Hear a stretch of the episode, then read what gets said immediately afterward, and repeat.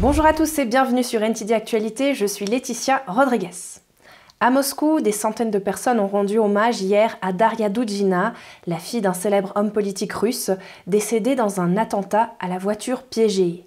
Alexandre Dudjin, qui est un fidèle partisan du président russe Vladimir Poutine et des opérations de Moscou en Ukraine, a pris la parole lors de la cérémonie commémorative.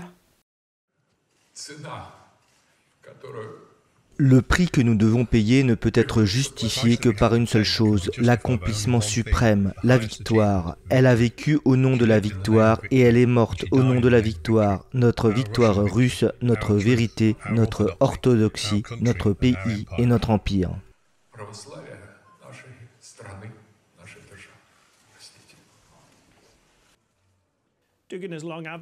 Dugin a longtemps plaidé pour l'unification des territoires russophones et autres dans un vaste nouvel empire russe. Il a contribué à populariser le concept de Nouvelle Russie, que la Russie a utilisé pour justifier l'annexion en 2014 de la péninsule ukrainienne de Crimée et son soutien aux rebelles séparatistes dans l'est de l'Ukraine.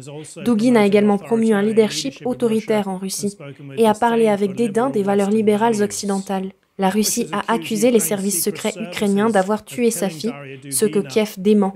On pense généralement que Dugin, qui figure sur les listes de sanctions américaines et européennes, était la cible visée. Et à la veille de la fête de l'indépendance de l'Ukraine, et alors que l'invasion de son voisin par la Russie atteint le cap des six mois, les avertissements selon lesquels Moscou pourrait envisager de commémorer les événements en attaquant des sites gouvernementaux et civils importants ont suscité un certain malaise dans ce pays épuisé par la guerre. Le gouvernement ukrainien a interdit les célébrations dans la capitale. Arke va décréter un couvre-feu de deux jours et les États-Unis ont exhorté leurs citoyens à quitter le pays. Voici un reportage de John Dee de NTD. Le président ukrainien Volodymyr Zelensky a mis en garde Moscou mardi qu'il y aurait des représailles si les forces russes menaient des attaques durant ou aux alentours de la fête de l'indépendance de l'Ukraine mercredi. S'ils nous frappent, ils obtiendront une réponse, une réponse puissante. Je tiens à dire que chaque jour, cette réponse grandira, elle sera de plus en plus forte.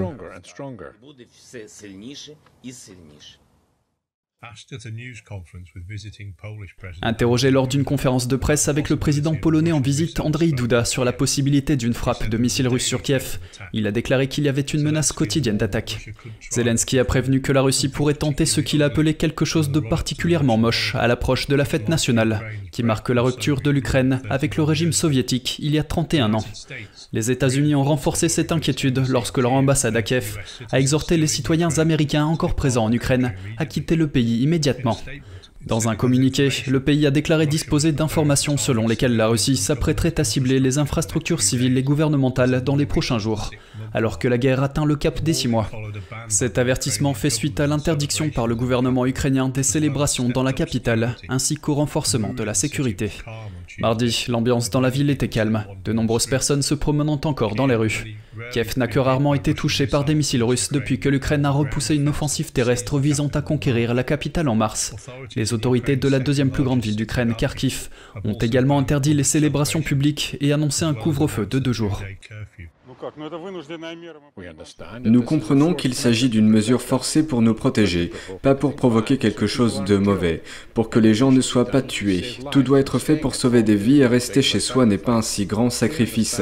Nous comprenons cela. On peut s'attendre à tout, vu qu'ils bombardent surtout des civils. Tout peut arriver. Kharkiv a subi des tirs d'artillerie et de roquettes à longue portée fréquents et meurtriers depuis le début de la guerre. Les autorités ukrainiennes ont demandé aux citoyens de travailler de chez eux dans la mesure du possible jusqu'à jeudi et ont exhorté les gens à prendre au sérieux les alertes aux raids aériens et à se mettre à l'abri lorsque les sirènes retentissent. John NTD News. Le Canada et l'Allemagne renforcent leurs liens énergétiques en réponse à l'invasion de l'Ukraine par la Russie. L'Allemagne craint que la Russie ne réduise encore ses approvisionnements en gaz naturel cet hiver en représailles aux sanctions occidentales. Voici les détails. Lundi, le chancelier allemand Olaf Scholz a rencontré le Premier ministre canadien Justin Trudeau à Montréal, au Canada, lors d'une visite avec une délégation de dirigeants d'entreprises allemandes. Le Canada cherche à stimuler les exportations de gaz naturel liquéfié et de minéraux critiques vers l'Allemagne. Nous sommes dans une situation à court terme où nous ferons ce que nous pouvons pour contribuer à l'approvisionnement mondial en énergie en augmentant nos capacités à court terme et en explorant les moyens de voir s'il est logique d'exporter du GNL, s'il est rentable d'exporter du GNL directement en Europe. Trudeau a indiqué que les ministres des deux pays et diverses entreprises discutent pour savoir s'il est judicieux de transporter le gaz naturel directement depuis la côte est canadienne. À moyen et long terme, le Canada peut se positionner et se positionnera en tant que fournisseur clé d'énergie pour le monde dans une économie nette zéro. Cela a lieu alors que les deux pays tentent de réduire leur dépendance aux énergies fossiles. Le chancelier allemand a répondu à l'offre du Canada. Ce que fait la Russie, c'est diviser les populations, diviser les alliés, diviser tous ceux qui soutiennent l'Ukraine. Et cela ne devrait jamais, jamais réussir. Et c'est la raison pour laquelle nous sommes si reconnaissants de la décision du gouvernement canadien. Les deux pays devraient annoncer mardi des accords permettant au Canada d'accélérer les exportations d'hydrogène et de minéraux indispensables vers l'Allemagne. Et un haut dirigeant d'une entreprise d'énergie a prévenu que les ménages britanniques risquent de passer un hiver dramatique et catastrophique. Ces commentaires sont intervenus alors que National Grid se prépare à organiser des exercices afin de tester la résilience des systèmes britanniques en cas d'urgence d'approvisionnement en gaz. Ce reportage est réalisé par Malcolm Hudson de NTD. Philippe Comaret, directeur général d'EDF, a prévenu que la moitié des ménages britanniques pourraient se trouver en situation de précarité énergétique en janvier, en raison de la flambée des prix de l'énergie. Il déclare cela alors que National Grid double la durée des exercices destinés à préparer l'industrie à d'éventuelles urgences en matière d'approvisionnement en gaz. Comaré a déclaré qu'EDF lançait une campagne pour aider ses clients à réduire leurs factures grâce à des mesures d'économie d'énergie. Mais il a également déclaré que l'ampleur du problème rend nécessaire une intervention supplémentaire du gouvernement. Il a déclaré à BBC Radio 4 Nous sommes confrontés, malgré le soutien que le gouvernement a déjà annoncé, à un hiver dramatique et catastrophique pour nos clients. L'exercice du National Grid examinera si les entreprises sont en mesure de prévenir, ou le cas échéant, de répondre à une urgence d'approvisionnement en gaz. L'exercice se déroulera en deux étapes, du 13 au 14 septembre et du 4 au 5 octobre.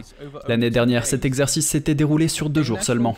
Un porte-parole du National Grid a déclaré que l'exercice fait partie d'une longue série d'exercices annuels qui remontent à 1996.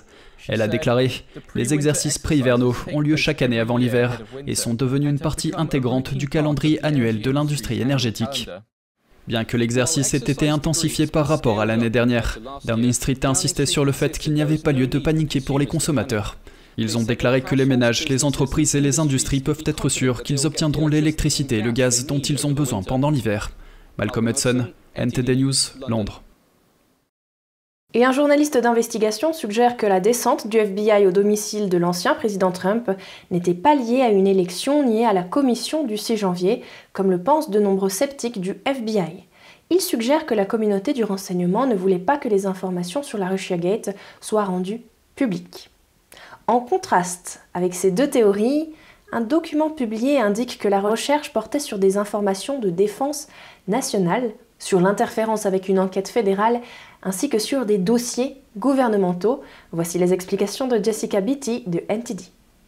Selon le journaliste Jeff Carlson, la descente du FBI à Mar-a-Lago était probablement liée à la divulgation potentielle de certains documents, surtout en ce qui concerne le procès RICO intenté par Trump contre Hillary Clinton, le comité national démocrate et d'anciens fonctionnaires du FBI. RICO est la loi sur les organisations influencées par le racket et la corruption. Selon l'action en justice, Trump les poursuit pour conspiration et élaboration d'un faux récit selon lequel Trump était de connivence avec un pays étranger hostile à savoir la Russie. Dans l'analyse de l'information de Carlson, publiée dans The Epoch Times samedi, il cite également un article de Newsweek de la semaine dernière. Dans cet article, deux sources de la communauté du renseignement ont déclaré que le FBI était à la recherche de documents que Trump avait rassemblés et qui, selon lui, prouveraient que la Russia Gate était un canular. Carlson a également cité une séquence d'événements commençant par la déclassification par Trump de documents liés à l'enquête du FBI nommée Crossfire Hurricane. Ces documents n'ont toujours pas été rendu public. Carlson abordera également ce sujet dans son émission Through Over News sur Epoch TV cette semaine. Pendant ce temps, l'équipe juridique de Trump demande qu'un avocat tierce supervise l'examen des éléments de preuve saisis à son domicile en Floride. Le dit maître spécial déterminera également si certains des documents doivent être rendus à l'ancien président. L'équipe de Trump demande à un juge fédéral de suspendre l'enquête criminelle jusqu'à ce qu'un examen soit effectué. La déposition soutient également que les droits constitutionnels de Trump ont été violés.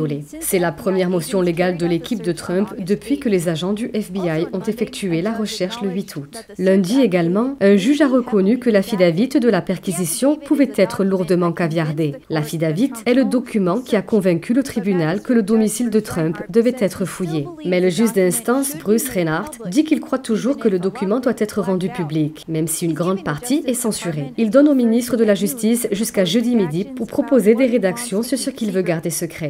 Beatty, NTD News. Et un amiral de la marine américaine met en garde contre la menace que représente l'arsenal nucléaire chinois. C'est la seule nation qui construit activement des armes nucléaires et elle est à l'origine d'un nouveau type de réacteur nucléaire. Tiffany Meyer nous explique tout cela et bien plus encore. Le commandant américain pour la région Indo-Pacifique prévient que Pékin cherche à réaliser le plus grand renforcement militaire de l'histoire depuis la Seconde Guerre mondiale. Il ajoute que l'arsenal nucléaire chinois constitue une menace pour la région Indo-Pacifique. Le commandant, l'amiral John Aquilino, déclare La seule nation qui augmente son arsenal nucléaire en ce moment est la RPC. La RPC est l'abréviation de la République populaire de Chine, le nom officiel du pays. Il a déclaré que la Chine avait 300 silos nucléaires en cours d'installation alors que la conférence de presse avait lieu. Le Pentagone a estimé l'année dernière que Pékin pourrait avoir jusqu'à 700 ogives nucléaires d'ici 2027. Concernant la technologie nucléaire, la Chine exploite 54 réacteurs nucléaires et 23 sont actuellement en construction. Cela place le pays en deuxième position pour le nombre de réacteurs nucléaires dans le monde. Il est devancé par les États-Unis, qui possèdent 93 réacteurs nucléaires en service. Mais la liste des réacteurs nucléaires dans le monde pourrait changer en raison des préoccupations croissantes en matière d'énergie. De nombreux pays s'interrogent actuellement sur l'opportunité de relancer leurs centrales nucléaires. Cependant, la Chine semble aller plus loin. Le régime communiste chinois vise depuis des années une technique avancée d'énergie nucléaire. Dans le nord-ouest de la Chine, des scientifiques ont réussi à construire un réacteur à sel fondu et ils sont sur le point de le mettre en marche. Au lieu d'utiliser de l'uranium, il est alimenté par du thorium, un autre métal radioactif. Ce réacteur sera le premier de son genre. Et si la Chine réussit à utiliser le thorium dans des réacteurs à usage commercial, elle pourrait obtenir tous les droits de propriété intellectuelle sur cette technologie. Malgré son caractère unique, la technologie sur laquelle il repose n'est pas nouvelle. Le laboratoire national américain d'Oak Ridge a exploité un prototype similaire dans les années 1960, mais des réacteurs classiques refroidis à l'eau ont été utilisés à la place. Et un nouvel accord entre la Chine et les îles Salomon fait franchir une nouvelle étape dans le cadre de leur relation. En vertu de l'accord nouvellement signé, le géant chinois des télécommunications Huawei est autorisé à construire plus de 160 tours de télécommunications sur les îles un nouvel accord entre la Chine et les îles Salomon. Dans le cadre de cet accord, le géant chinois de télécommunications Huawei construira plus de 160 tours de télécommunications dans la nation insulaire. Pour financer le projet, les îles Salomon contracteront un prêt de plus de 60 millions d'euros sur 20 ans auprès d'une banque d'État chinoise. Cet accord constitue une étape supplémentaire dans les relations entre la Chine et les îles Salomon. Cette nation insulaire a été un point de discorde entre les États-Unis, la Chine et l'Australie. Cela est dû à sa situation géographique. Elle possède des ports profonds, idéal pour des bases militaires et accueillait autrefois un quartier général stratégique pour le Japon et la Grande-Bretagne lorsqu'ils Lors de la Seconde Guerre mondiale, les îles Salomon étaient également un champ de bataille crucial entre les Alliés et le Japon. Et en avril dernier, l'Occident a été mis en alerte après la signature par Pékin d'un accord de sécurité avec les îles Salomon. Des puissances mondiales telles que les États-Unis et l'Australie craignent que cet accord n'ouvre la voie à l'installation d'une base militaire chinoise dans ces îles, situées à 1000 km des côtes australiennes. Les États-Unis et l'Australie ont intensifié leur engagement diplomatique avec les îles Salomon à la suite de l'accord. Mais la Chine n'est pas restée inactive non plus. Quelques mois après l'accord de sécurité, une société d'État chinoise a pris contact pour acheter une plantation forestière sur les îles Salomon. Cependant, l'acheteur chinois s'est montré peu intéressé par les arbres. Au lieu de cela, il a posé des questions détaillées sur le port en eau profonde voisin. Revenons à l'accord sur les tours de télécommunications. Il marque un coup pour les efforts diplomatiques de l'Australie. L'Australie a essayé d'empêcher Huawei de mettre le pied sur les îles Salomon. Et elle a spécifiquement financé un câble sous-marin vers les îles Salomon pour surenchérir sur Huawei. Elle finance également six tours dans les îles Salomon, contre plus de 160 pour Huawei. Qui plus est, les inquiétudes concernant les équipements de Huawei ne se limitent pas à l'Australie. Aux États-Unis, Washington dépense également beaucoup d'argent pour chasser Huawei du réseau de télécommunications américain. Washington estime que Huawei est un cheval de Troie pour Pékin et qu'il pourrait utiliser ses équipements pour espionner les Américains. Une enquête du FBI a également révélé que Huawei a installé des équipements sur des tours de téléphonie mobile près des bases militaires américaines. La plupart de ces tours se trouvent dans des zones rurales. Il est donc peu probable que l'installation de matériel à cet endroit soit rentable pour l'entreprise. Selon certains experts, cela laisse supposer que l'entreprise a un autre objectif, comme la collecte de renseignements. Et les États-Unis et la Russie échangeront leurs équipages lors des deux vols spatiaux le mois prochain. Le premier sera effectué par Frank Rubio de la NASA à bord d'une fusée Soyuz avec deux Russes lancés du Kazakhstan. Cet échange d'équipage représente vraiment l'effort continu d'équipes formidables des deux côtés et de personnes extraordinaires qui font en sorte que cela se produise. Je pense que c'est important alors que nous sommes dans d'éventuels moments de tension par ailleurs. Vous savez que les vols spatiaux et l'exploration sont quelque chose qui passionne incroyablement les deux agences et que cela reste une forme de diplomatie et de partenariat où nous pouvons trouver un terrain d'entente et continuer à réaliser de grandes choses ensemble. Ce sera le premier vol spatial de Rubio depuis qu'il est devenu astronaute en 2017. Ce natif de Miami, en Floride, est diplômé de l'Académie militaire américaine. Il a servi comme pilote d'hélicoptère Black Hawk avec plus de 1000 heures de vol. Il a ensuite poursuivi ses études de médecine et est maintenant médecin de famille et chirurgien de vol certifié. En septembre également, un cosmonaute russe montra à bord d'une fusée SpaceX décollant de Floride en compagnie d'astronautes américains et japonais. À partir de 2020, SpaceX a commencé à envoyer des membres d'équipage à la station depuis le Kennedy Space Center de la NASA. Avant cela, il était courant que les astronautes américains s'envolent à bord de fusées russes Soyuz. Elon Musk, de Tesla, a assigné Jacques Dorsey à comparaître avant la bataille judiciaire sur Twitter, selon un document judiciaire. Musk veut se retirer de son accord de 44 milliards de dollars pour acheter la société technologique.